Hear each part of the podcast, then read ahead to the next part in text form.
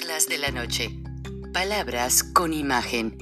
El análisis de los acontecimientos que influyen en nuestra vida con el periodista Francisco Durán Rosillo.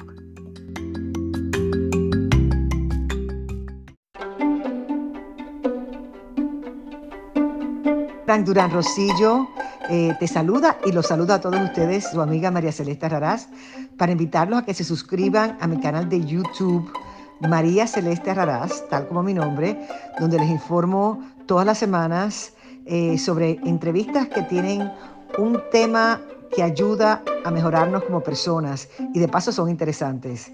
Las pueden encontrar en mi canal de YouTube, así que los espero. Y se suscriben gratis.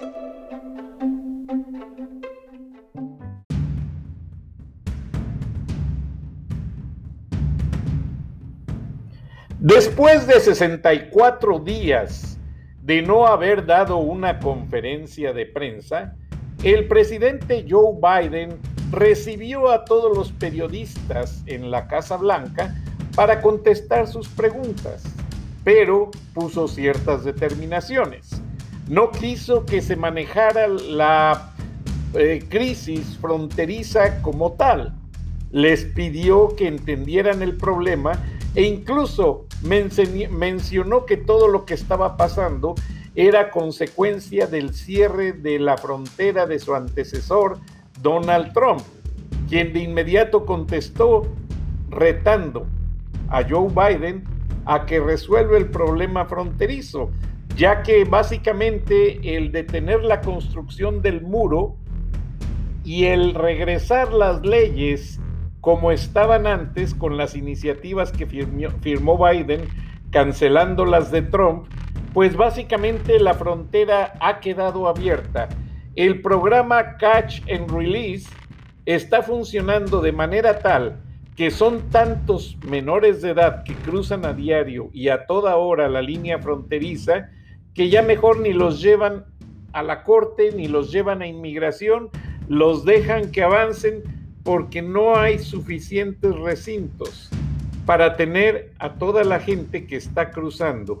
Se ha construido uno de emergencia, han llevado niños a una base de la NASA en el norte de San Francisco, han atendido otras bases militares y han rentado hoteles y aún así todas han sido insuficientes.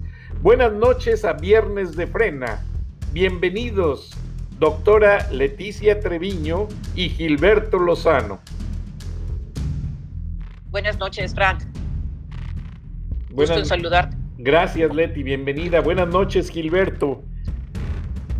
Un gusto enorme estar con Leticia y contigo, Frank.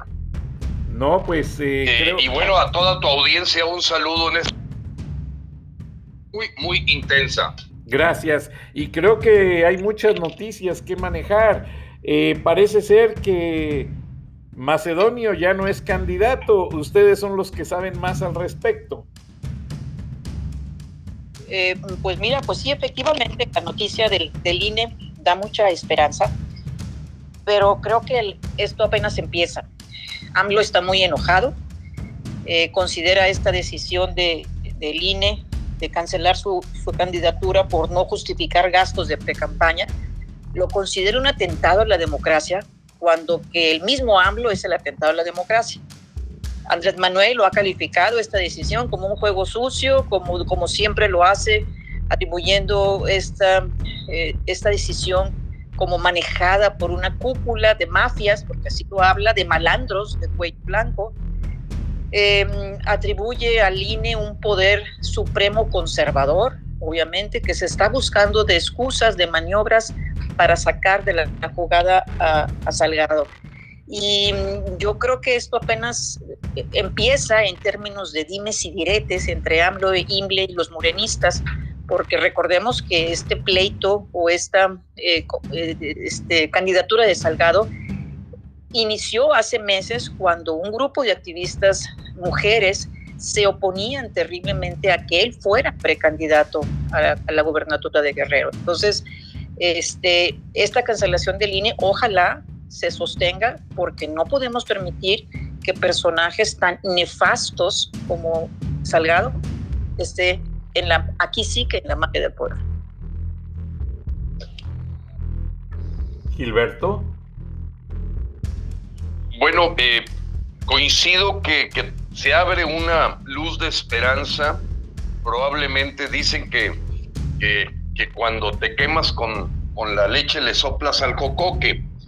Yo pienso mal, pienso mal de esto que está ocurriendo. Lo veo como un plan eh, orquestado por gente como Epigmenio Ibarra, como Luciano Concheiro, como e, esa gente del grupo comunista que le están dando un crédito al INE para prepararlo a lo que yo le llamo el gran fraude. Es decir, eh, desde el momento que ellos decidieron revisar la candidatura de Salgado por las pugnas internas de Morena, al verse postulado Salgado Macedonio, yo pienso, en lo personal, que se empezó a dar una, una eh, evaluación de los pros y contras de mantener la candidatura de Salgado ante toda esta rebatinga que se hizo nacional y que no había pues realmente elementos para defenderlo fuera de la, la parafernalia que crea López en las mañaneras de que no había nada comprobado, etcétera, etcétera. Yo tengo la impresión de que esta jugada, esa es una jugada de dos bandas, eh, en la que él se presenta como perdedor de una batalla para ganar una más grande. Darle al INE una credibilidad que ha venido perdiendo, porque fue con este INE con el que López llegó al poder. Fue con este sobrino de un fundador de Morena con el que él llegó a poder. Recordemos que el tío de Lorenzo Córdoba es fundador de Morena. Y con él se hizo todo el proceso para que el pacto de Peña Nieto con López Obrador cuajara en una elección que legitimara a López con esos 30 millones de votos. El INE ha venido perdiendo y sobre todo también esta postura de, López. Y, y, bueno, pues yo se lo dejo a la audiencia, piensa mal y acertarás escucho con atención y me suena muy lógica la, postura que, menciona Leticia de todavía ver en el INE una posible esperanza. Y bueno, a lo mejor por las trincheras en las que yo ando metido, yo la verdad ya no les creo nada. y yo lo que creo, sí. adelante, adelante. No más, sí, no más, no más cierro el punto, eh, no para, no para eh, decir que, que, que la posición de Leticia es es clara, es lógica, me encantaría que así fuera. Y viendo un poco cómo se manejó el INE en el 2018, viendo y analizando el mapeo de las nexos que tiene Lorenzo Córdoba, creo que la pugna entre Lorenzo Córdoba y López Obrador es de mentiras. Eh, es, es, es, engañosa.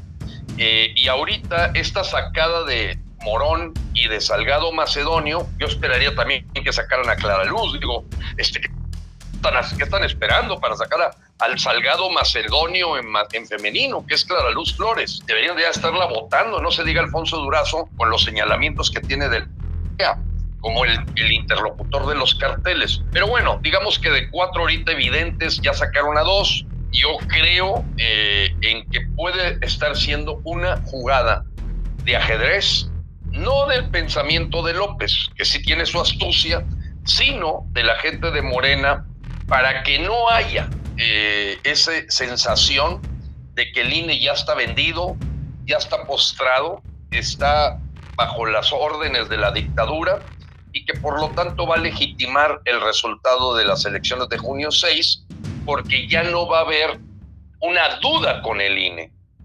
La duda será en, lo, en el resultado, pero ya no con el INE. Y yo sigo dudando fuertemente del INE, que fue el que puso a López Obrador ahí.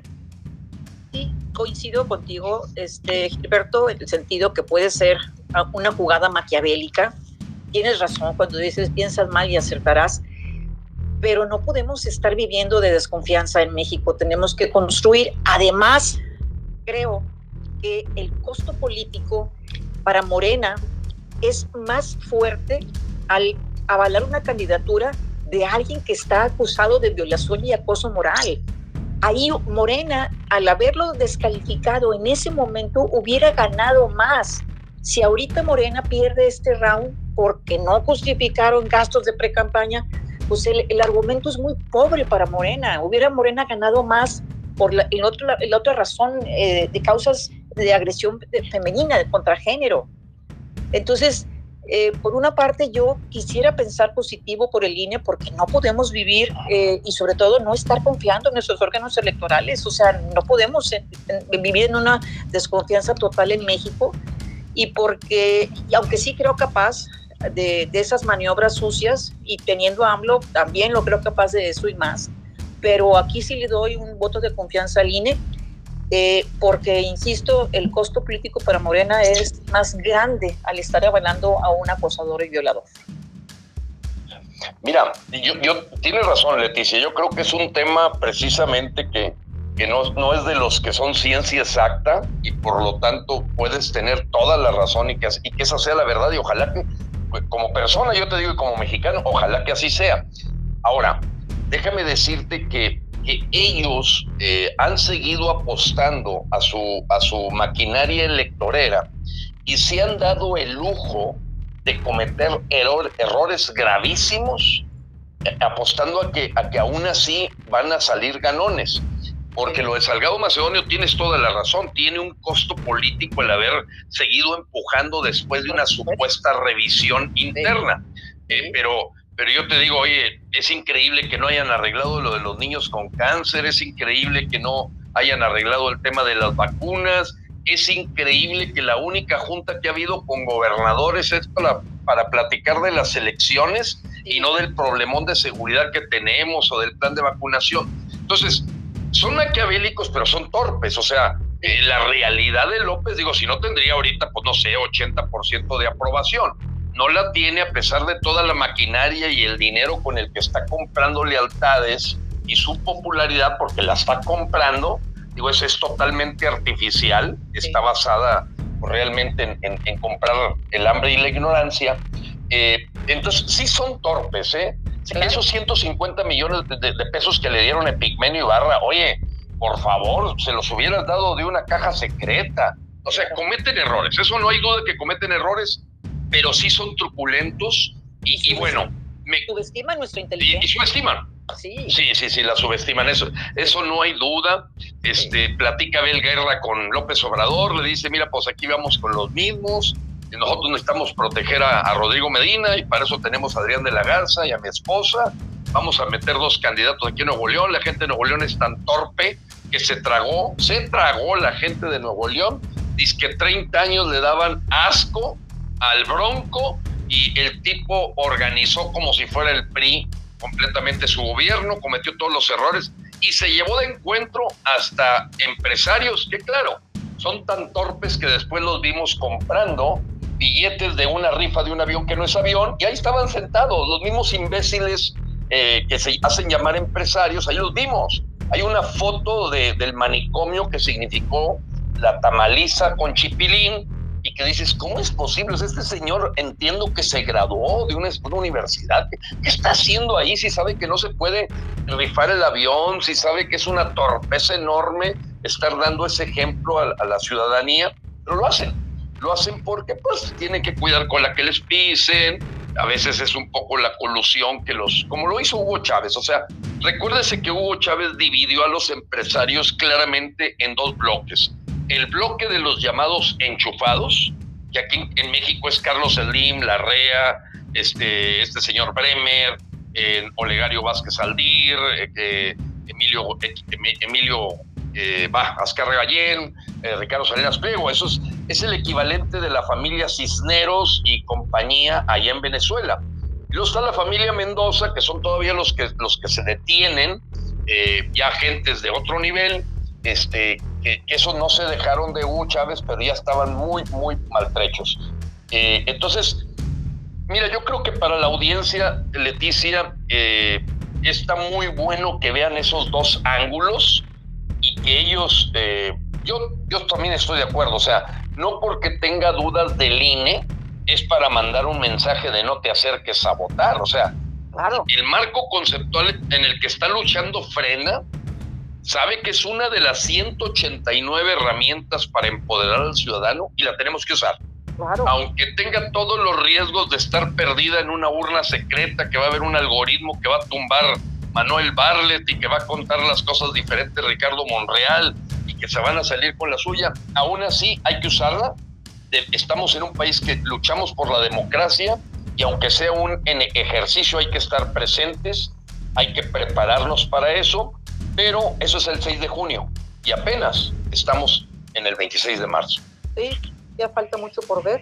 Por eso yo creo que esta tira tira entre AMLO, los morenistas, el INE, Salgado y, demás, pero, pero yo confío en que esto se sostenga y no avance ni Salgado ni todos los 70 aspirantes creo que son los que eh, retiraron de, sus candidaturas.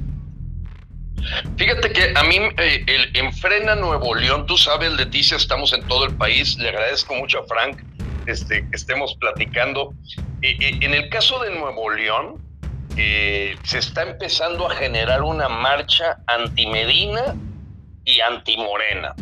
O sea, nosotros queremos completamente hacerle ver a Morena que tiene que quitar a Clara Luz. El perjurio que hizo de decir que no conocía a Kay Renier, que solamente tomó un curso y después aparece de coach y después aparece de promotora y después aparece, esa es, un, ese es una evidencia clara de que es mentirosa y mitómana y de eso ya estamos hartos. Ya estamos hartos y, y el esposo le pone la cereza al pastel de un verdadero gángster. El otro loco de Adrián de la Garza es un tipo que nunca le dio la cara a la ciudadanía nunca recibió a un solo ciudadano en su oficina mientras fue alcalde de Monterrey. No se diga cuando fue procurador, fue un pil solapador. Es un tipo que se esconde en su oficina, eh, ataca las cosas a través de su gente simplemente para aventar el bote hacia adelante. Ese señor, eh, ahí sí no tengo duda, Adrián de la Garza no te quiebra un buñuelo a centones y Nuevo León no tiene por qué aguantar a estos dos y a lo mejor me llevo hasta, el, hasta Ratazábal en el asunto. Pero Nuevo León debemos de correrlos de Nuevo León. O sea, Nuevo León antes de que llegue el 6 de junio, tenemos que hacer una gran marcha para correr a Claraluz de Nuevo León, a Abel Guerra y Adrián de la Garza. Necesitamos correrlos. Que se levante completamente Nuevo León y diga, no nos va a pasar lo mismo que con el Bronco, no nos va a pasar lo mismo que con Medina, basta ya de convertir a Nuevo León en el basurero de México, que otra hora fue un ejemplo de pujanza y que ahorita nos voltean a ver para decir, es increíble cómo se burla la política del Estado de Nuevo León cuando antes era referente. Muy cierto, perdonen mi, mi pobre opinión, pero a mí me pusieron una línea de tiempo comparada con una línea económica. Yo soy guanajuatense, ustedes lo saben, en el Estado de México empieza el cordón industrial que pasa por Guanajuato, donde ya se ensamblan más vehículos que en Detroit, Michigan, y termina precisamente en Nuevo León y la frontera con Texas. Entonces, ¿será que alguien con intereses en acabar la empresa, como lo hemos estado viendo Gilberto y doctora Treviño, ¿será que alguien con esos intereses esté tratando de meter esos perversos candidatos a Nuevo León, enemigos también de la empresa privada, para ya frenar a lo que es la productividad nacional? Porque no se ven candidatos. ¿Qué opinas, doctora? Digo, siempre hay intereses ocultos y, también este, no tan ocultos, pero este, em, y esos intereses constituyen eh, recursos y, depositan muchos recursos en campañas, en ideologías y demás. O sea, este, pero pues siempre hay que apostarle a la información correcta, a las fuentes fidedignas, a buscar las herramientas, o sea, porque no vaya a pasar como el tema de las vacunas, que hasta líderes religiosos empezaron a hablar de, de cosas que no tenían sentido con relación a las vacunas. Entonces aquí lo, siempre la recomendación es vete a fuentes fidedignas para que puedas tú tomar las decisiones acordes. El problema es que la ciudadanía, pues hay una gran heterogeneidad de perfiles y de gente que a veces no tienen esos recursos y se toman las opiniones eh, más ligeras que puede haber, opiniones no fundamentadas. Pero sí puede ser lo que dice Frank, o sea, hay intereses de este, por medio que están cuidando, intereses siempre personales por lo general. Este, eh, que... Recordemos, doctora, eh, quién es Abel Guerra. O sea, Abel Guerra fue el señor que hizo el pabellón ciudadano como un proyecto estratégico de natividad que fue un gran fraude para la gente de Nuevo León. Se dijo que iba a ser un edificio autosustentable y todavía seguimos pagando ahí rentas, concesiones y se hicieron millonarios vasos, varios.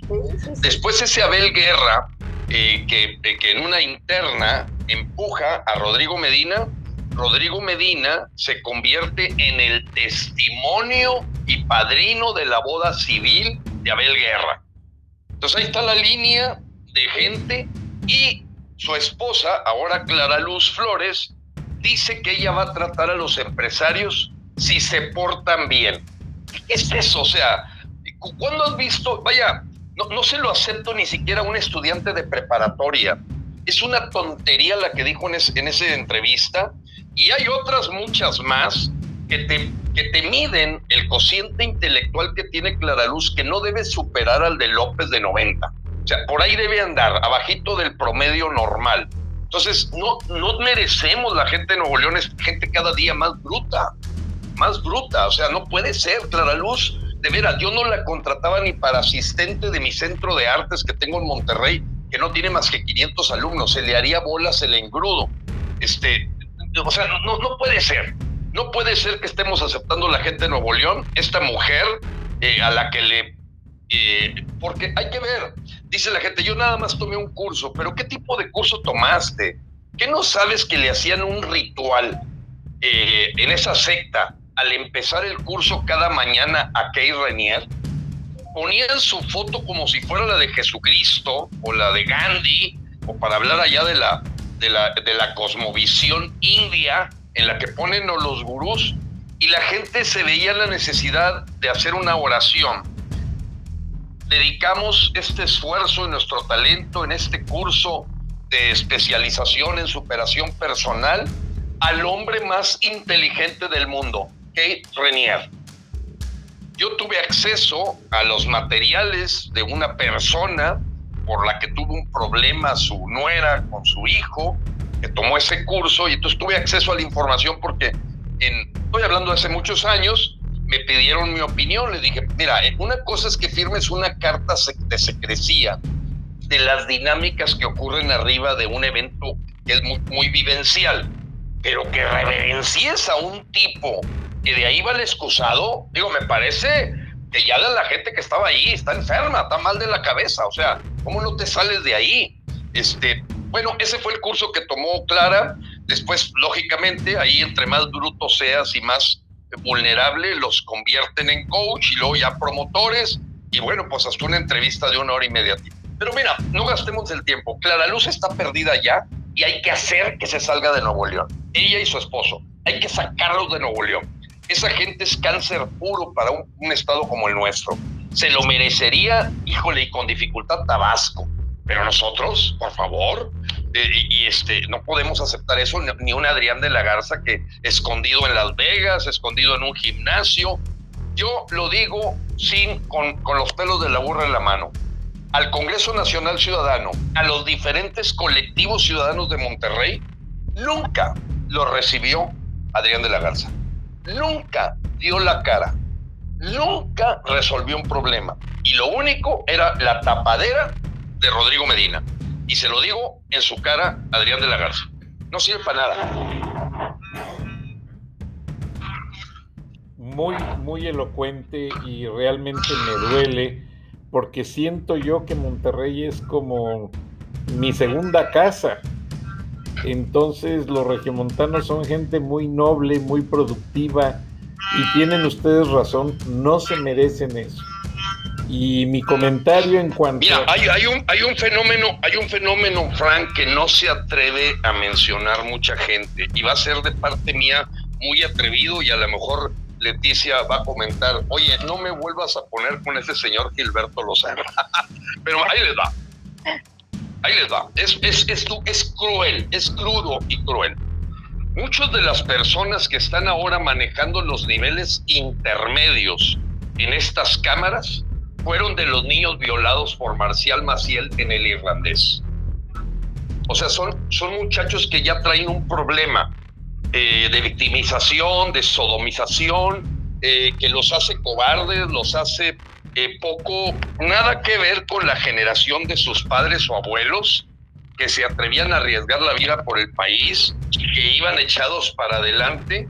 Y es terrible hablar de este tema porque, bueno, ya está comprobado que buena parte de los muchachos que fueron violentados por 27 sacerdotes de los legionarios de Cristo, con el, su principal líder, este, Marcial Maciel, pues son son, son de los trapitos que se esconden debajo de las alfombras de San Pedro Garza García o sea, no lo podemos dejar de lado. Pero no las hacen malas personas, ¿verdad?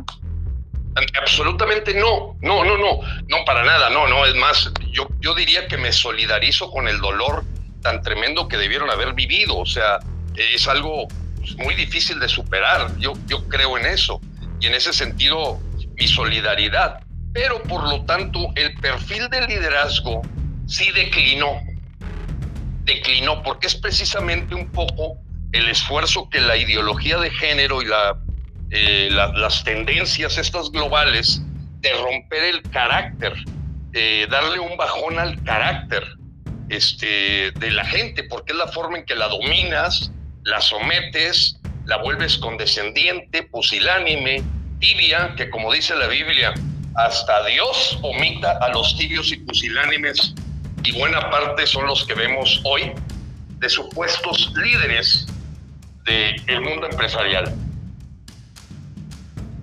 No será Ya no me vas a hablar, ¿verdad, Leticia? no, claro Siempre es muy interesante discutir sobre todo. investigación, o sea, yo no estoy, estoy dando hechos y datos. acaba de comprobarse. Claro, sí, Siempre hay puntos en común y puntos divergentes, pero, pero yo creo que el espíritu regiomontano sigue siendo el espíritu de la persona trabajadora, honesta, que va para adelante, luchona que nos falta mucho camino por recorrer, es cierto, pero también hay que reconocer que tenemos empresarios que han forjado un capitalismo social muy bueno. Gracias a los, a los empresarios eh, de los orígenes de Monterrey como capital industrial, tenemos educación, porque fueron los promotores de las principales universidades aquí del estado, tenemos grandes empresas, tenemos clínicas de salud, muchas cosas positivas. Desde luego en, una población hay este, semillas buenas, semillas no tan buenas, semillas blancas, semillas de colores, y esa es la democracia, o sea, poder convivir en la diversidad y respetar y juntos en esas diferencias trabajar en proyectos para el bienestar social. O sea, no, no importan tanto las diferencias personales, sino trabajar en los proyectos que como sociedad nos lleven al bienestar. Aprender a trabajar en esas diferencias. Correcto. Eh, Gilberto, creo que... Eh, que se cortó. No, pero ahorita lo integramos. Mientras tanto, sigue por favor con tu comentario, doctora. Sí, sí este, yo creo que muchos de los políticos que hacen distinción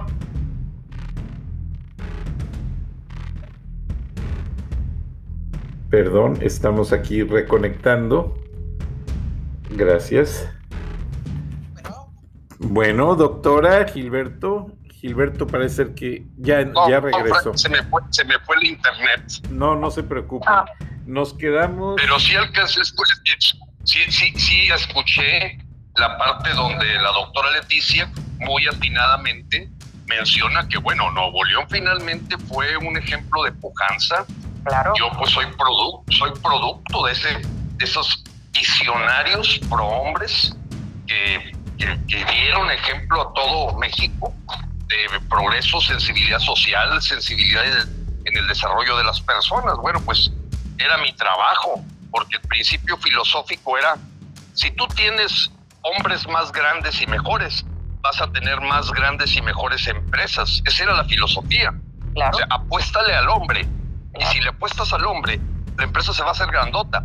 Y el problema fue que nos los mataron, nos mataron a don Eugenio Garzazada, en Jalisco mataron a Fernando Aranguren y yo creo que dejó ahí entre paranoia y aquel discurso que le escuché a Ricardo Margain Sosaya, siendo yo un estudiante de cuarto semestre de ingeniero mecánico administrador y que por estar de presidente de la Sociedad de Alumnos de Ingenieros Mecánicos Administradores, estudiantes del TEC, me invitan al sepelio y escucho a este hombre decir, en este momento voy a dejar las palabras en memoria de don Eugenio Garza Sada hasta que se salga de este evento tan importante el asesino. Quiero que se vaya, presidente Echeverría. Wow, perdón, queremos Perdón, Gilberto, tenemos la primera ahí me marcó, A, mis 13 años, sí. Gilberto, perdón, está muy interesante. Tenemos la primera pausa comercial. Estamos en Viernes de Frena, en Charlas de la Noche. Regresamos en un minuto. Por favor, manténgase. Ustedes, a ustedes.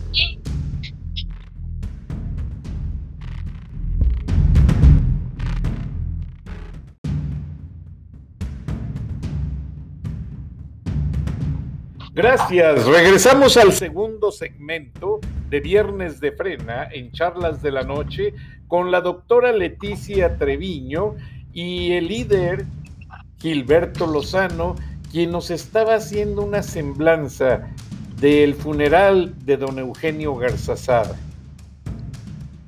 Adelante, Gilberto. Bueno, pues mira, Frank, eh, eh, eh, me da mucho gusto recordarlo, lo que lo que marcaba ejemplo, marcaba referencia para los que éramos unos jovencitos, unos muchachos. Yo era un estudiante becado en el TEC de Monterrey, estudiando mi carrera de ingeniero mecánico. Y bueno, pues un poco ahí por ser hiperactivo, me terminé siendo ahí representante de la sociedad de alumnos y me toca ser invitado al sepelio de don Eugenio Garzazada. Había sido asesinado el 17 de septiembre el 23, perdón, de septiembre de 1973. Yo era un muchacho de 16 años eh, y empiezo pues con todo el respeto, habíamos eh, hecho un homenaje ahí en el mural del tecnológico al ataúd de don Eugenio, después ya nos pasamos al, panteón, si mal no recuerdo, era el panteón del Carmen, y, y, entonces se para un señor al que le había pedido la familia, leyera las exequias o como se le llame, y el señor empieza con una voz muy sólida eh, a decir que él no podía continuar el memorial a don Eugenio mientras estuviera presente el asesino. Le exigía al presidente Echeverría se saliera del panteón. Y el señor se va con la cola entre las patas. Así fue a mí me marcó para siempre. O sea, dije, ¿qué, son estos señores? Estos señores son los que hicieron Nuevo León. O sea, el, el, el, Adán Elizondo, el Andrés Marcelo Sada, el don Eugenio Garzazada, esos viejones que, veían cosas visionarias en el aspecto social, humano. O sea, pues el grupo Monterrey la Coparmex la funda Luis Quesada este, la funda como un sindicato de empresarios para retener y hacer resistencia a los sindicatos del partido bolchevique, que era la copia que quería hacer Plutarco Calles y después Lázaro Cárdenas. O sea, entonces ves toda esa historia de resistencia eh, y dices, ¿y ahorita? Oye, ojalá que nos traten. Sí, ahorita, ahorita los ves, acaba de, este muchacho que acaba de tomar la presidencia de Caintra. Ay, ojalá que, que, no sean tan malitos y promuevan la inversión la inversión y el ahorro. Una frase sacada del libro de texto. Dice, oye hermano, eres el director general de Sigma, eres hijo de Alberto Fernández Garza, por favor. El muchacho a lo mejor todavía no está listo para levantar la voz como lo hacían esos señorones. Y, y entonces es donde veo que la gente de Jalisco voltea a vernos y le da pena el empresariado de Nuevo León. La gente de Sonora voltean y decían, oye, es que ustedes eran el ejemplo, eran la punta de lanza, ¿dónde está? ¿Dónde está la voz del presidente del Consejo Coordinador Empresarial, que ni empresario es? Terrible. Ponen a un empleado que en toda su vida ni siquiera ha creado una fuente de empleo, porque yo creo que la, la chica doméstica de su casa ni siquiera la contrató él, debe haber sido Lucy la esposa. Pues Carlos Salazar lo conocemos, él es un buen empleado, un buen muchacho, se iba bien con todos, como él dice, yo soy open mind y yo le contesto, Carlos, eres tan open mind que no traes nada en la cabeza. El tamaño de tus enemigos es el tamaño de tus convicciones. Llevarte bien con todo el mundo no sepa nada. Pues, oye, en cinco días los empresarios de México tumbarían a López Obrador. En cinco días, saben que nos están empinando a todos. No, y una, un dato que perdona que... Llena ese hueco. Sí. Perdona que te interrumpa, Gilberto, pero este es un dato que me gusta mencionar y lo pienso incluir en uno de mis próximos libros, debido a que Germán Segovia Escobedo, quien fuera el esposo de la actual directora de, de, los derechos humanos en la administración López, Germán Segovia fue miembro de la, lista, la Liga Comunista 23 de septiembre, junto con Jesús Piedra Ibarra. En total fueron los que asesinaron a don Eugenio.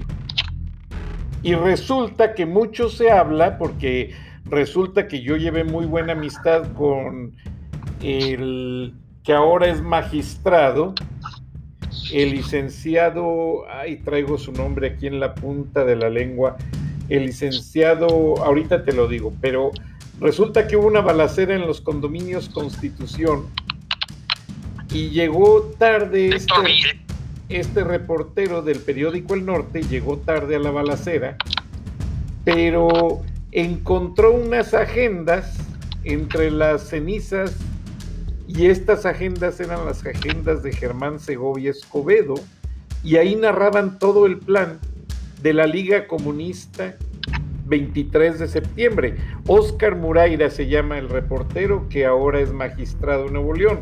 Y Oscar Muraira resulta que me platicó toda la historia que vamos a dedicar un día en otro capítulo especial, pero curiosamente, el día que le nombraron directora de los derechos humanos a eh, esta señora Piedra Ibarra, que era su esposa, porque Germán Segovia supuestamente se suicidó, pues resulta que nombraron a esta mujer en el día que se conmemoraba un aniversario de la muerte de Germán Segovia Escobedo. Y mucho se dice que había un enlace entre Luis Echeverría y la Liga Comunista 23 de septiembre que les llevaba dinero, les llevaba mensajes.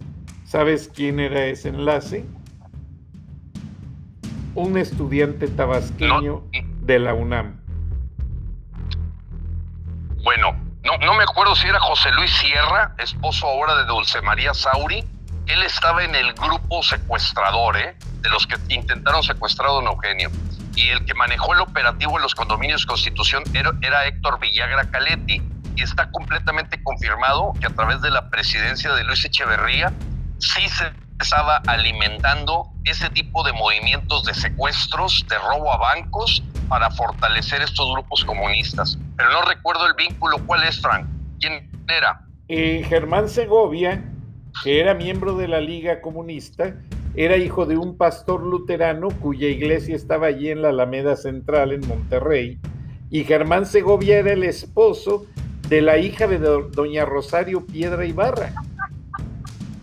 Y ahí está el nexo porque esta hija de doña Rosario es la actual directora de los derechos humanos en México, que por cierto no ha que no ha hecho absolutamente Nada, no, nada. Y bueno, déjame agregar ahorita, porque pues, el punto hay que darle actualidad, porque si bien estos son antecedentes muy interesantes, tu audiencia y sobre todo nuestros paisanos deben de saber que México el día de antier fue sacado por completo de la lista de países para invertir por A.T. Kearney. ¿Quién es A.T. Kearney? A.T. Kearney es una compañía consultora muy reconocida a nivel mundial eh, tiene una historia larga y ellos hacen una matriz que se llama de atractividad de inversión extranjera en función de la capacitación, las universidades, la mano de obra calificada, las facilidades este, legales, eh, la limpieza, la honestidad, la seguridad. O sea, utilizan como 10 parámetros. México había estado, pues, de esos 60 países que analizan, a lo mejor en los lugares 30, 35 a nivel internacional. Creo que llegamos en algún momento a ser el país número 12, 13. Bueno, nos sacaron de la lista, Franco. Tiene que saber todos los mexicanos que desde 2019 caímos y ahorita no alcanzamos ni siquiera el debajo de cero. O sea, hay una calificación de 0 a 10 y habíamos caído en 2019 al, al 6 de calificación, caímos al 3. Bueno, ya nos sacaron. O sea, México no existe en el mundo como una potencial país para invertir. Eso es terrible, ya lo había dicho el Financial Times, ya lo habían dicho las calificadoras Fitch, Moody's, este, etcétera. No, no, pero ahorita que te saque una compañía imparcial, que no es una calificadora que pudieras decir es eh, financiada por intereses eh, de transnacionales, fue terrible. O sea, y entonces lo que decía Leticia tiene mucha razón. Oye, tenemos empresarios, tenemos empresas, tenemos mano de obra calificada, tenemos eh, gente preparada, estudiantes que con mucho esfuerzo están sacando sus carreras y resulta que todo eso es desbancado por esta agenda del Foro de Sao Paulo de tratar de convertir a México en la Venezuela del Norte. Y lo están logrando y rápido. Y déjeme nada más recordar este, un, dato que creo que puede ser importante. Justamente cuando ustedes hablan de Echeverría, eh, cuando eh, los movimientos izquierdistas intentaron entrar en Nuevo León, fue cuando se fundan algunas universidades privadas, específicamente la Universidad Regiomontana y la Universidad de Monterrey. Una respuesta de los empresarios para que a través de la educación sea una herramienta de justicia social, pero no por el lado comunista. Efectivamente. Es correcto, Leticia, al grado tal que, por ejemplo, del TEC de Monterrey fueron sacados los, eh, un grupo jesuita eh, que practica un poco la teología de la liberación al extremo allá de Leonardo Boff, brasileño, y que fueron detectados como una célula totalmente comunistoide que, bueno, es increíble porque cuando ves esas gentes, por lo visto nunca se dieron cuenta los primeros que dieron servicio médico a los trabajadores 30 años antes de que naciera el IMSS fueron los empresarios regimontanos con la clínica Cuauhtémoc y famosa.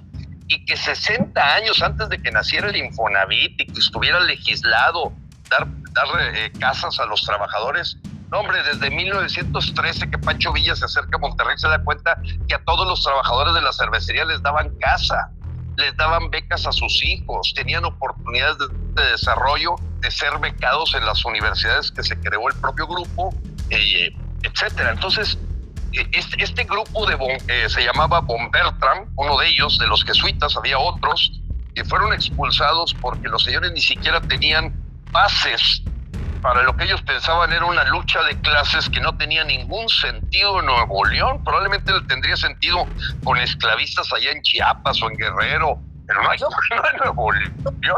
Fueron expulsados. Sí. sí.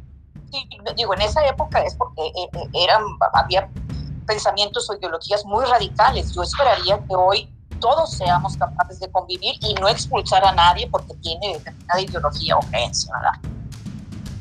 Sí, yo creo que el, mundo ha, venido avanzando eh, a los hechos y datos. Cuando son experimentos sociales, creo que vale ese proceso de que haya un grupo que piensa que la ideología marxista-leninista es lo mejor, otros que sea pues el estudio de von Mises, de ese tipo de, de la Escuela de Economía de, de Austria, austriacos, este, donde salió Friedman, Hayek, von Mises, y que bueno, dijera, son experimentos, no, pero ya no son experimentos, son realidades, ya vimos cómo está Cuba, ya vimos cómo está Nicaragua, ya vimos cómo terminó Rusia, entonces ya ahorita ya no son experimentos, entonces eso te da la oportunidad de que aquel muchacho como yo, a mis 14 años, que traía una camisa del Che Guevara, pues todavía podría soñar con tonterías, pero ahorita ya no puedes soñar, o sea, te, te quitas la camisa de Che Guevara cuando te das cuenta que era un asesino, que es un tipo que empinó a los países en los que estuvo, que terminó siendo una dictadura, la, revolución cubana,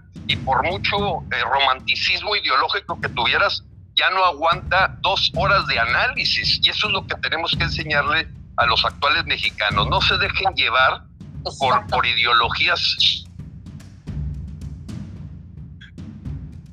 Hechos. Gilberto. A ver, ¿qué pasó con Venezuela? ¿Qué pasó con Venezuela? ¿Podrá ser? Sí. Entonces, creo que ahorita lo importante es que por ello, el pasado domingo hicimos un juicio ciudadano en el que estuvieron aproximadamente 400 mil mexicanos y yo quiero destacar la valentía de que se hayan parado ahí en un templete, en pleno monumento a la revolución, en público, frente a los medios, habiendo emplazado a López Obrador y que le digan al señor que no se presentó ni ninguno de sus equipos porque no tienen argumentos, se presentaron 15 delitos de los que fue culpable en forma unánime, abrumadora, como haber liberado al Chapito, estar en un proceso de contubernio, contubernio de delincuencia organizada, haber acabado con la economía pública, practicar el nepotismo y la corrupción con su familia, los tíos, las felipas, las cuñadas, los hijos, y nosotros destacarlo públicamente, creo que estamos dando un salto en coraje cívico que ha perdido México a la hora que ha sido adoctrinado a creer que las mañaneras te dicen mentiras, te dicen verdades, cuando ya llevamos registradas más de cinco mentiras diarias de este señor. Y a lo mejor son más. Yo creo que sí, yo creo que sí, Leticia, pero bueno, nosotros eh, vamos sobre las más contundentes, como es el hecho de que el señor, a la hora que se cayó la economía en el 2019, recordarás, él dijo que no era importante la economía, aunque él había prometido crecer del 4 al 6%. Cuando ve que su modelo económico antineoliberal, los punto 2, dice que lo importante es medir la felicidad. Bueno, pues esta semana resultó que la felicidad de los mexicanos cayó del lugar 23 al 47 por Eindhoven, este, University en los Países Bajos, que es quien ha hecho esta tarea internacional de llevar indicadores que midan la felicidad de los, habitantes de un país, cosa que se le ocurrió a la señora Bhutto, que fue presidenta de Nepal, si mal no recuerdo, y que creó este Producto Interno de Felicidad, en lugar de Producto Interno Bruto, Producto Interno de Felicidad. Bueno, y ahorita no tiene manera más que esconderse en su atole con el dedo de las mañanas López, porque en ese caímos del lugar 23 al 47 en solo dos años.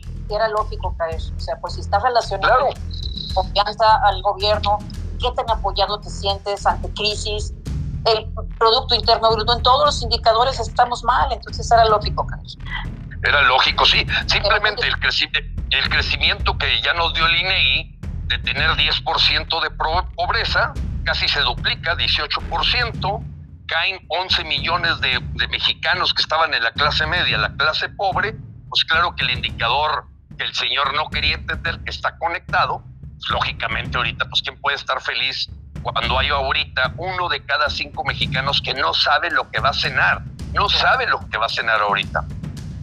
Ahora, ¿no creen ustedes que todas estas cosas que han sucedido últimamente, de que le cancelan los jueces su ley de energía, de que no puede manipular ni amenazar a, a las autoridades competentes para cambiar la constitución mexicana, ¿No creen ustedes que esto sea el inicio de la caída de López, perfilando que ya las elecciones están pues a meses? Estamos a finales de marzo, abril, mayo y junio, ya casi dos meses para ir a las urnas. Mi opinión, Frank, es que a lo mejor, ojalá que no estemos tarde, y fíjate que tuve interacción con la mamá del juez Gómez Fierro. Afortunadamente ya son varios jueces los que acompañaron. Y esta suspensión definitiva, eh, pues ya se le fue de las manos a Arturo Saldívar, porque nadie puede olvidar que aquí no intervino la Suprema Corte de Justicia, que ahorita parece más una comparsa de lambiscones y de bufones de la Corte que propiamente los jueces de distrito. Con Gómez Fierro se inicia una andanada de jueces atrevidos para presentar eh, y respetar la, constitución. Honor a quien honor merece. Eh, José Pablo Gómez Fierro fue el primero, pero ya ahorita hay cuatro más y eso pinta que la gente está volteando a ver de que sí se vale ponerle, darle la cara frente a frente a López porque si no, él, va a, seguir haciendo lo, mismo. Miren cómo recibió a Arce. Arce no es más que un títere de Evo Morales. Aquí no viene Angela Merkel, aquí no viene Justin Trudeau, aquí no vino este, Macron. No, ¿quiénes han venido? Evo Morales al que le mandas un avión. Y luego recibes a Alberto Fernández que ahorita acaba de declarar Argentina la suspensión de pago de su deuda. La vicepresidenta Cristina Kirchner acaba de decir que no tiene dinero para pagar, ya están empinadísimos, está quebrado el gobierno de Argentina. Y este López recibe a este, a este endemoniado Alberto Fernández y ahora recibe a Arce y lo recibe como muy platillo. Entonces el señor mira hacia abajo, mira hacia el pasado, lo dijo el Financial Times, no mira al futuro y mucho menos a decir queremos un país que mire a ser primer mundo. Exacto. Y lo más triste es que una reciente edición de Forbes declara a López Obrador uno de los hombres más ricos de América Latina. Y parece ser que esa edición no llegó a la circulación. Es correcto, Frank. Llegó a decirse que era una fake news. Es bastante complicado, pero la forma en que ha saqueado al país a la hora que recortó los gastos de salud, de educación, eh, y, que, lo ves, y creo que la semana pasada tocábamos el punto. Recuérdese que López, el primero de diciembre del 2018, recibió el gobierno de México con 1.4 millones de empleados. Ahorita ya tiene 1.6 esa famosa austeridad es mentira.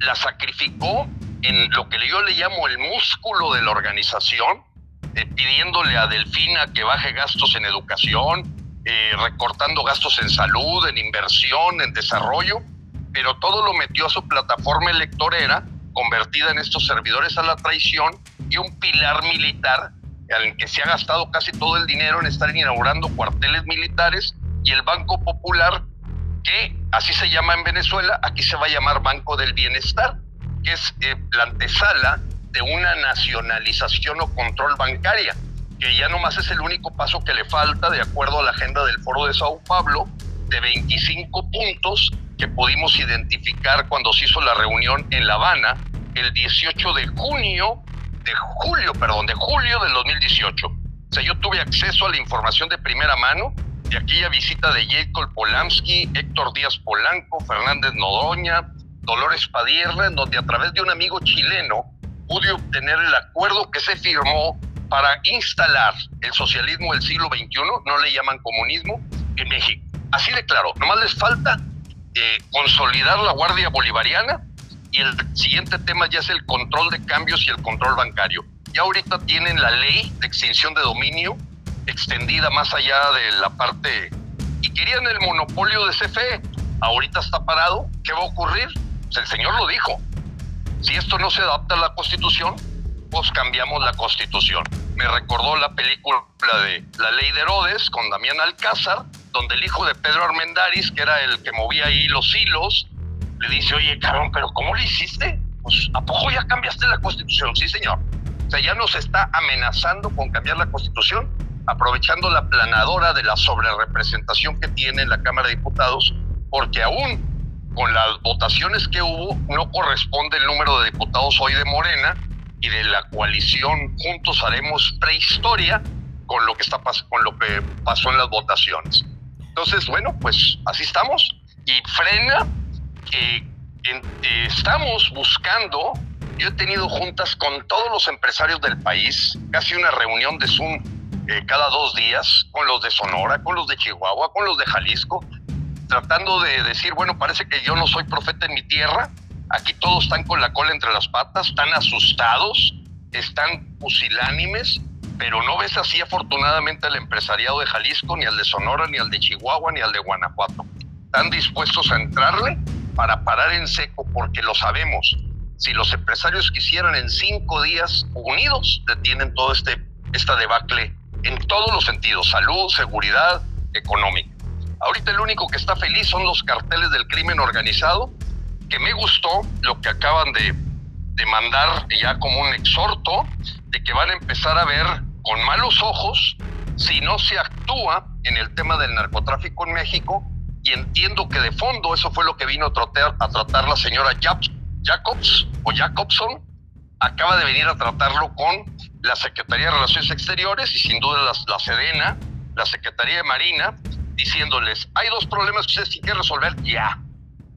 Problema de seguridad nacional de Estados Unidos, la forma en que están manejando ustedes la migración. Así es que les vamos a tener que regresar gente, porque solamente de octubre a febrero fueron 201 mil mexicanos los que traspasaron la frontera en forma ilegal. Se los vamos a tener que devolver. Y número dos, o empiezan a resolver el problema de inseguridad y andar dejando de darle abrazos a los carteles, o vamos a declarar terrorismo y el señor Biden, que ahorita está platicando con ustedes como un caballero, va a tener que torcerles verdaderamente el brazo a esta gente que más bien ya parece cómplice de los carteles del crimen organizado. Ahora, Gilberto, hay una preocupación generalizada. Los medios de comunicación. Son pocos los medios mexicanos que se mantienen en una línea neutral. Platicaba hace unas horas con un periodista que ha tenido que dejar todo como varios que han dejado, y esto es un aviso, están cercando a los medios. Ustedes saben mejor que yo cuántos han renunciado, a cuántos han corrido y cómo se van quedando los medios sin la esencia de la verdad que son sus periodistas. ¿A dónde va la política de medios en México? Eso me preocupa de sobremanera. Bueno, primero, ya quedó declarado México como el país más peligroso para ejercer el periodismo. 23 asesinatos en dos años de periodistas y reporteros. La huida este, de, ver a Pedro Ferriz viviendo en Woodlands, en Houston, la salida de Los Ángeles de Broso y Carlos Lórez de Mola, el, completamente descarrilar de la voz crítica de Ángel Verdugo, se van sumando y sumando y para mí, como lo dijimos dentro de Frena, el lunes nos vamos a dar cuenta qué nivel de control tiene el gobierno ya sobre los medios. Es impresionante, impresionante. El Universal, que tú lo veías echado para adelante, ni siquiera nos pone, a pesar de haber sido casi medio millón de gentes, hace un videíto casi viendo huecos, como para que no lo vaya a, regañar la gente del gobierno, eh, y habla de que vuelven a salir a la calle frena en la Ciudad de México. O sea, no, no toca el tema de fondo. Eh, el Reforma, mi respeto, siguió siendo el único que se salva. Y de ahí, pequeños, marginales prensa como el economista, el financiero, tocan el, el tema casi en páginas internas. Pero es increíble porque dices, bueno, es que espérate, hay unas noticias de ocho columnas. O sea, no porque nosotros hayamos hecho este esfuerzo ciudadano de movilización nacional, pues esperes que nos traten como quisiéramos nosotros, porque hay unas notas extraordinarias. No, es para poner una nota de una señora que está allá en el río Suchiate tratando de cruzar, o es una nota de un señor que pues dice que lleva 24 horas sin que lo vacunen. O sea, nada que ver, nada que ver. Es esconder lo que verdaderamente está pasando en México, de que el señor fue acusado con hechos y datos de 15 delitos, ver la acusación que hizo Rafael Loret de Mola no tiene desperdicio. Fue atrevida al grado tal que me dijo al salir del templete, Gilberto, tal vez sea la última cosa que hago en mi vida. Pero me voy satisfecho de que dije lo que tenía que decir. A él le tocó la acusación de delincuencia organizada, intimidación a medios y fue sumamente eh, elocuente, profundo en sus hechos y como miembro del Consejo Rector de Frena, tiene todo mi respeto porque fue muy valiente e inteligente al presentar las imputaciones a López, donde tú ves el veredicto de la gente, impresionante el grito de culpable, eh, tremendo, tremendo. Y que digas, oye, Televisa pone ahí unas gentes con una banderita, TV Azteca no saca nada, Milenio se hace guaje, eh, le sacan ahí, pues que parece que Gilberto se resbaló. No, no, no, no, no, no, no. No, estamos en una dictadura. Tenemos que ser claros, ya estamos en una dictadura. Y hay algunas áreas aisladas que se están resistiendo a la misma y espero que vaya creciendo y conjuntándose y no estar tarde. Qué tristeza. Leti, ¿con pues yo Digo, sí, sí coincido en que ahorita el país está viviendo momentos muy difíciles. Eh, lo que más duele es la falta de credibilidad en todo. Desgraciadamente desconfiamos de todo y de todos. Eh, esto ha sido producido obviamente por el presidente, que en lugar de coinciliar, de unir, de trabajar unidos, nos ha dividido, los fifís, los, este, los conservadores, los liberales con entonces este eh, todo esto genera un clima de, mucho desánimo. Estamos golpeados por todos lados la salud la economía y la desesperanza. Entonces sin embargo tenemos que estar conscientes que solamente siendo valientes como lo es Frena son algunos periodistas como son otros grupos de activistas que que sigue dando la voz, es que tenemos que salir adelante buscando ser ciudadanos activos, participativos, informados y sobre todo demostrar en, en votaciones nuestro deseo, aunque nos estén subestimando al darnos una, una este, cartelera electoral muy poca. Los últimos 30 segundos, Gilberto, se nos acaba el tiempo. Bueno, mira, que yo te agradezco mucho el espacio, un placer de veras compartir micrófonos con la doctora Leticia Treviño y debo decirte lo siguiente, nosotros quedamos con una agenda muy cargada para los siguientes 10 días. Vamos a presentar el caso de la denuncia en La Haya, con apoyo de mexicanos de frena que viven allá en Bélgica, en Holanda, eh, vamos a proceder a, a robustecer un segunda, una segunda denuncia de juicio político contra López en la Cámara. En La Haya, con apoyo de mexicanos de frena que viven allá en Bélgica, en Holanda, eh, vamos a proceder a, a robustecer un segunda, una segunda denuncia de juicio político contra López en la Cámara de Diputados y vamos también a proceder a incorporar varias denuncias penales adicionales en la FGR que sabemos que podrán dormir el sueño de los injustos, pero estamos haciendo un procedimiento de hacerle llegar a dos congresistas demócratas en los Estados Unidos, además de que sabemos que Joe Biden ya reconoce a Frena, el señor Vincent González, el señor Richardson, entre los congresistas, han sido eh, designados por Biden para tener una interacción con nosotros por la preocupación que le manifestamos en la carta, que no se atrevió a enviarla el PRI, no se atrevió a enviarla el PAN, no se atrevió a enviarla el, la Cámara, el Consejo Coordinador Empresarial.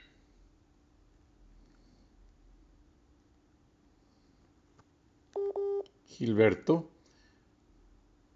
Y bueno, pues tú ya sabes que también 27 asociaciones hablaron de todo el camino violatorio que ha tenido con el TEMEC el señor López. Entonces le va a venir un apretón de tuercas que nos hace falta ayuda a los mexicanos.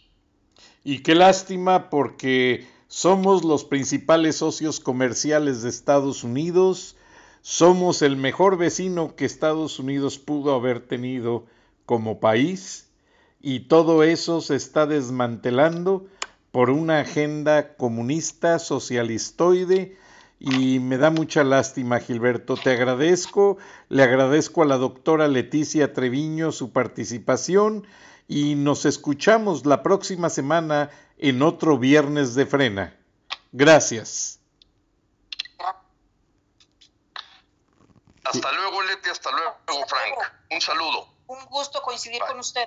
Hasta luego. Gracias. Buenas noches. Ahora vamos a escuchar a la periodista Beatriz Pajés, la opinión editorial más acreditada en México. Adelante Beatriz, bienvenida a Charlas de la Noche, Palabras con Imagen.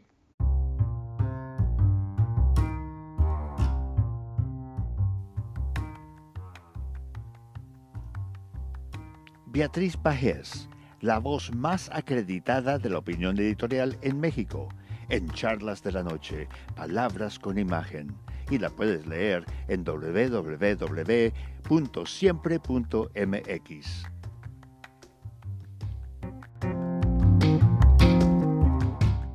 Buenas noches, Frank. Un placer, como siempre, participar en charlas de esta noche.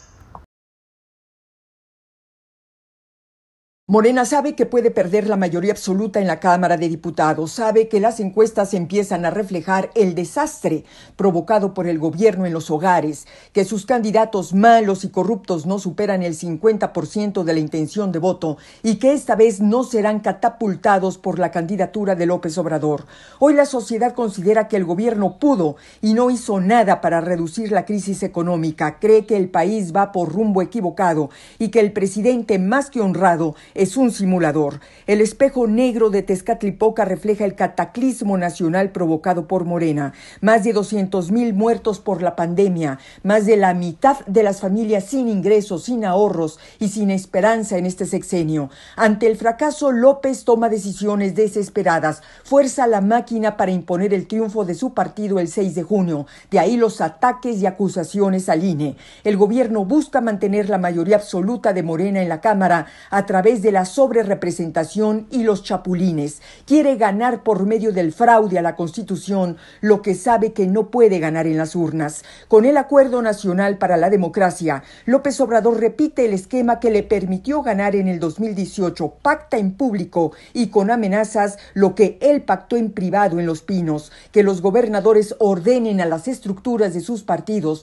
dejar la vía libre a Morena para que pueda ganar. Morena es un partido dividido, balcanizado, que vive una guerra intestina por el dedazo y las encuestas apócrifas e inexistentes con las que fueron impuestas las candidaturas. A ello hay que sumar las negras biografías de muchos de sus candidatos. Salgado Macedonio y Clara Luz Flores destacan en la lista. A Morena lo define bien la frase vicios privados, virtudes públicas. Una cosa son los cuentos y cuentas alegres de las mañaneras y otra muy distinta es el pandemonium en las entrañas de un partido donde su militancia a dos meses de la elección está dedicada a sacarse las tripas. Hasta aquí mi comentario. Buenas noches Frank y buenas noches a todos quienes nos escuchan en Estados Unidos, México y en otras partes del mundo. Soy Beatriz Pajés. Hasta la próxima.